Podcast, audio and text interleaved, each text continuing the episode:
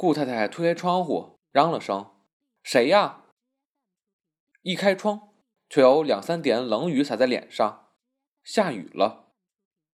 房客的老妈子在后门嚷：“谁呀？”“哦，是沈先生。”顾太太一听说是世君，顿时气往上冲，回过身便向曼璐说：“我们上那边屋去坐，我懒得见他。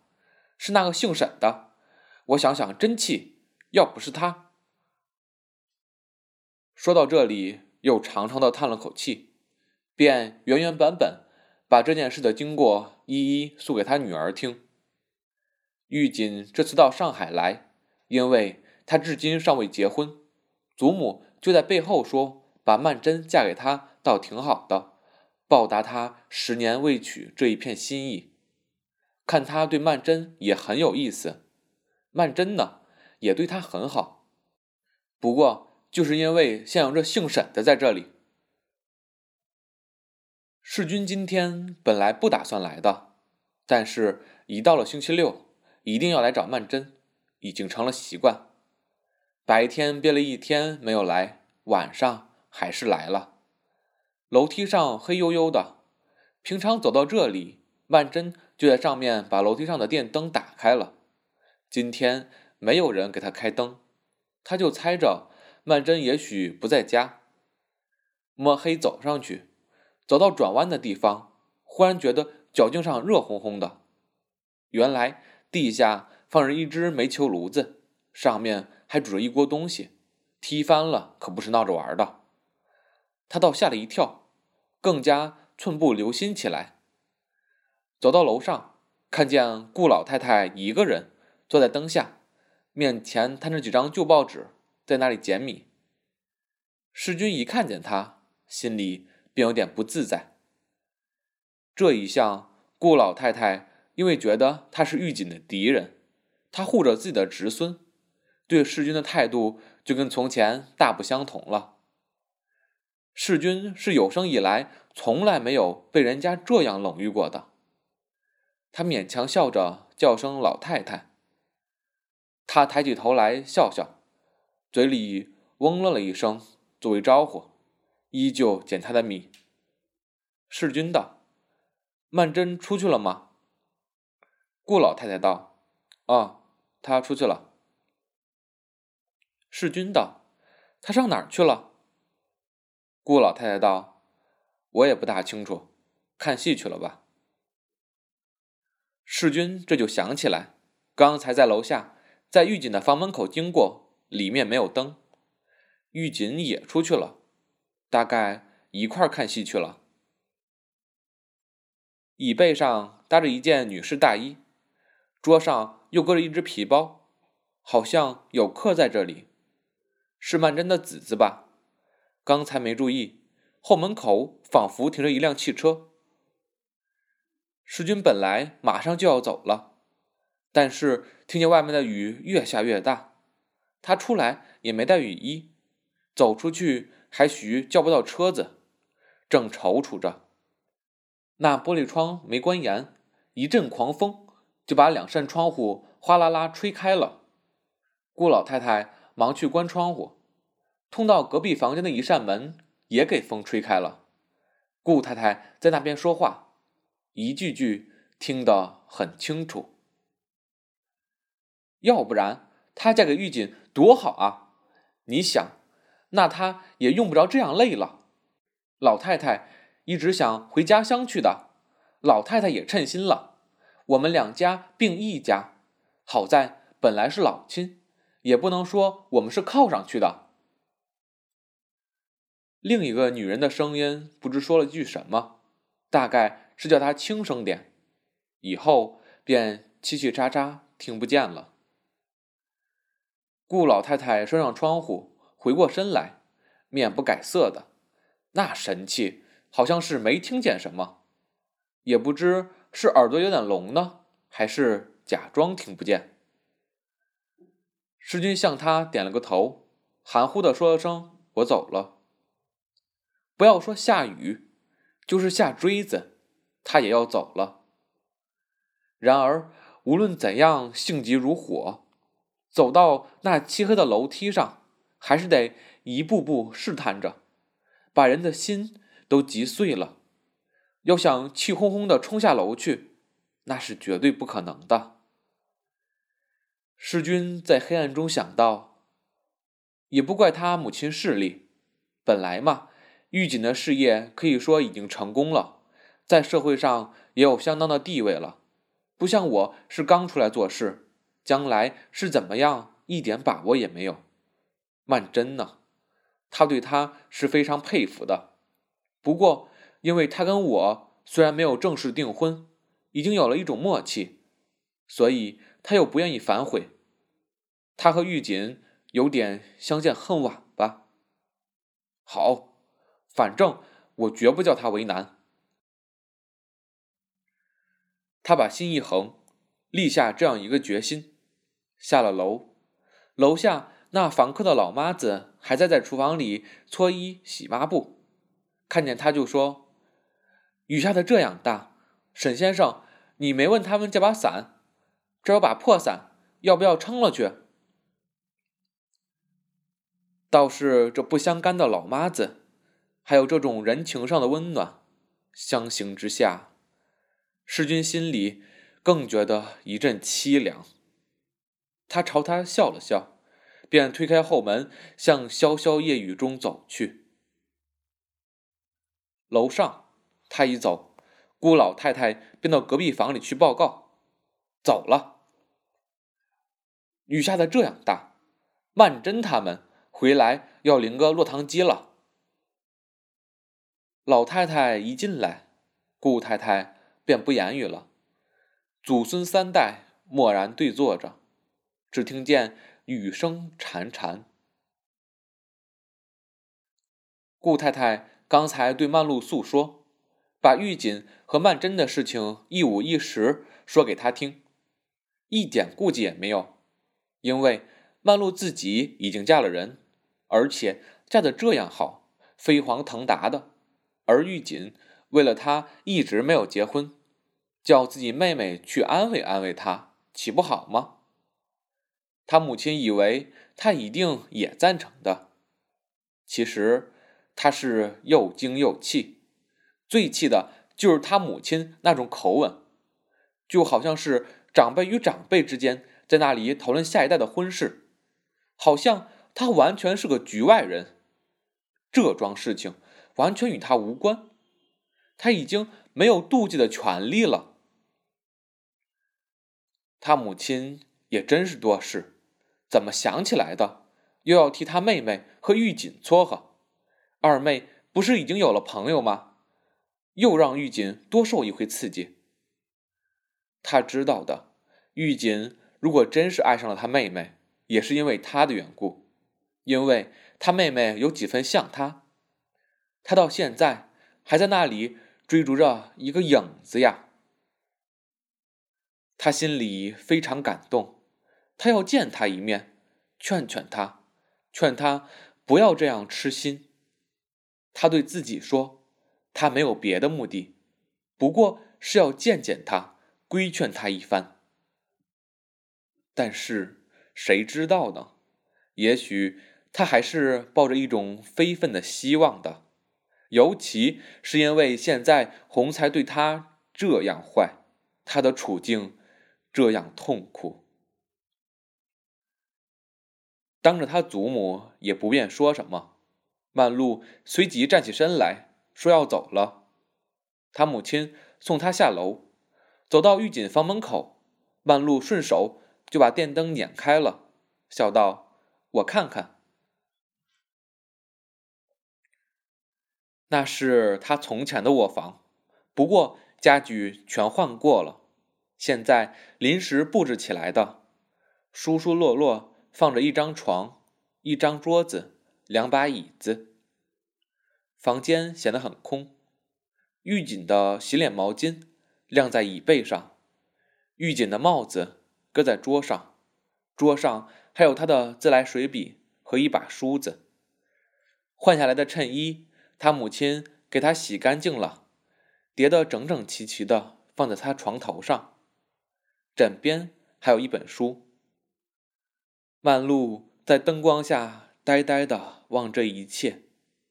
几年不见，他也变成一个陌生的人了。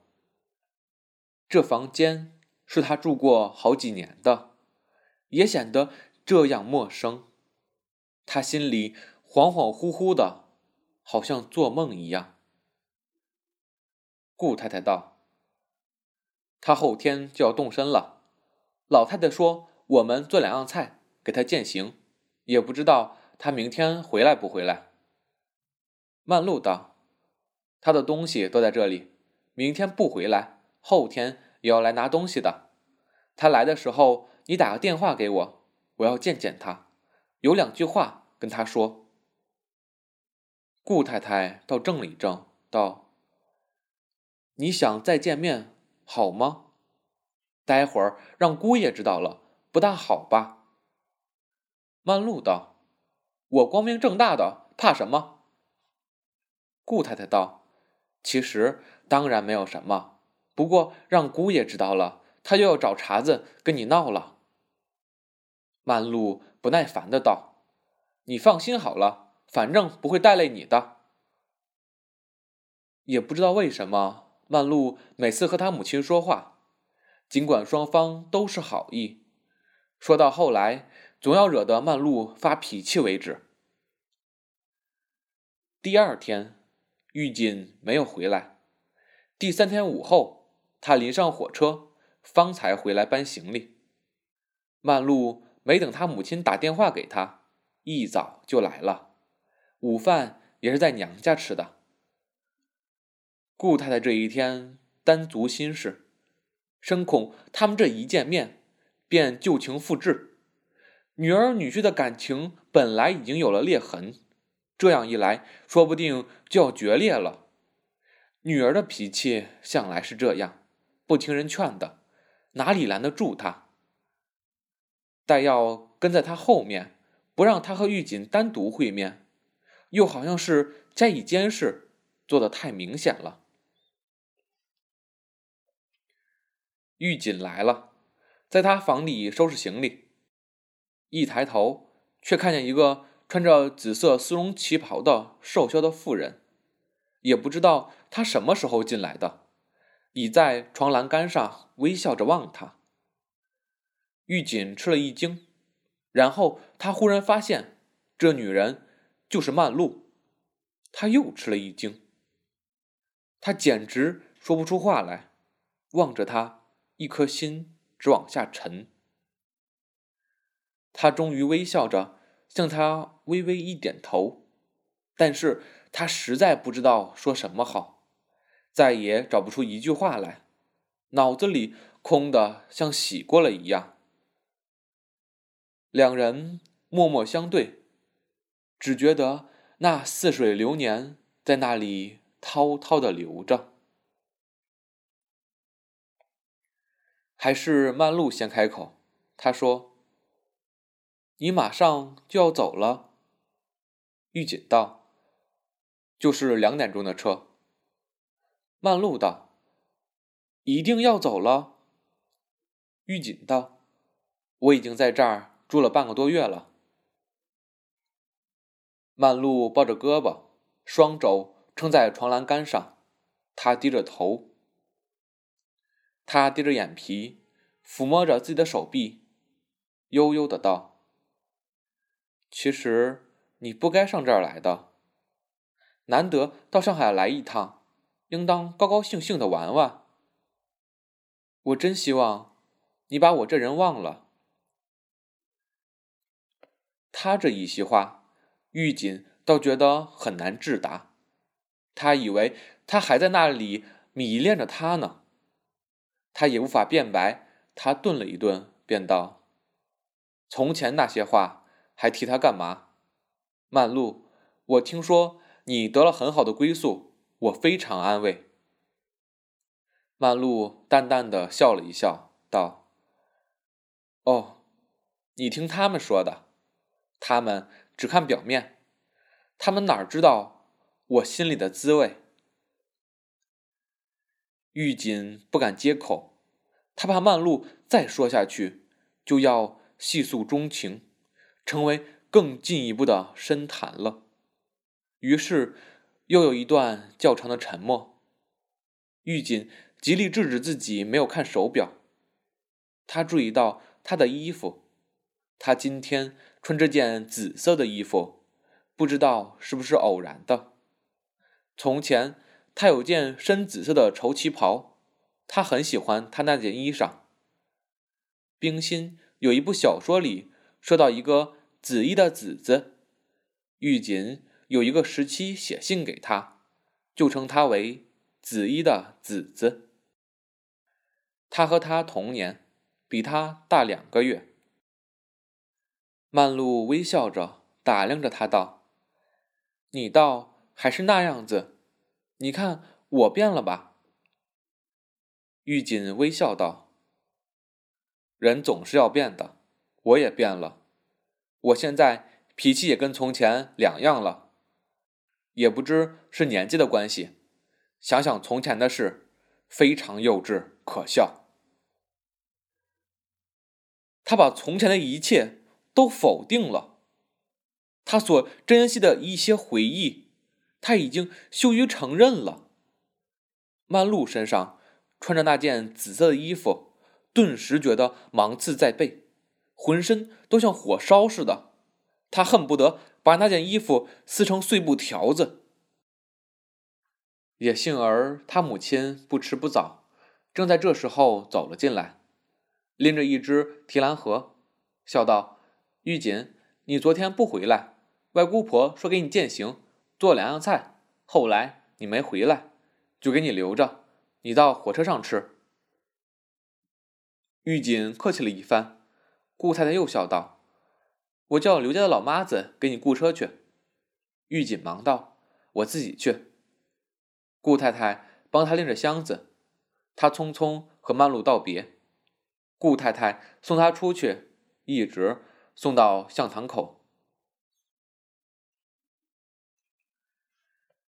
曼璐一个人在房间里，眼泪像抛沙似的落了下来。这房间跟他前天来的时候并没有什么两样，他用过的毛巾依旧晾在椅背上，不过桌上少了他的帽子。前天晚上他在灯下看到的这一切，那种温暖而亲切的心情，现在想起来，却已经恍如隔世了。他枕边那本书。还在那里，先到某一页，他前天没注意到，桌上还有好几本小说，原来都是他妹妹的书。他认识的，还有那只台灯，也是他妹妹的东西。二妹对玉锦倒真贴心，借小说书给他看，还要拿一只台灯来，好让他躺在床上舒舒服服的看。那一份殷勤可想而知，他母亲还不是也鼓励他，故意支使他送茶送水，一天到晚借故跑到他房里来，像个二房东的女儿似的，老在他面前转来转去，卖弄风情。只因为她是一个年轻的女孩子，他无论怎样卖弄风情，人家也还是以为他是天真无邪，以为。他的动机是纯洁的。曼璐真恨他，恨他恨入骨髓。他年纪这样轻，他是有前途的，不像曼璐的一生已经完了，所剩下的只有他从前和玉锦的一些事迹，虽然凄楚，可是很有回味的。但是给他妹妹这样一来，这一点回忆。已经给糟蹋掉了，变成一堆刺心的东西，碰都不能碰。一想起来就觉得刺心，连这一点如梦的回忆都不给他留下。为什么这样残酷呢？曼桢自己另外有爱人的，听母亲说，那人已经在旁边吃醋了。也许。曼桢的目的就是要他吃醋，不为什么，就是为了要她男朋友吃醋。曼璐想到，我没有带错他呀，他这样恩将仇报，不想想从前我都是为了谁，出卖了我的青春，要不是为了他们，我早和玉锦结婚了。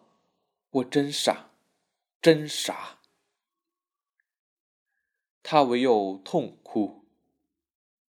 顾太太回来的时候，看见他伏在桌上，哭得两只肩膀一耸耸的。